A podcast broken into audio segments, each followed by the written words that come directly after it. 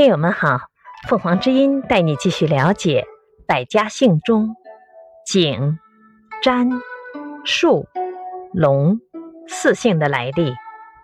景在春秋时期，景撮的后世子孙便以景作为自己的姓。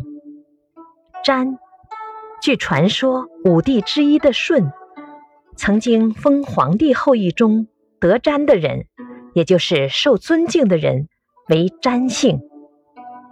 树，战国时期齐国有一书姓部族，后改为树姓。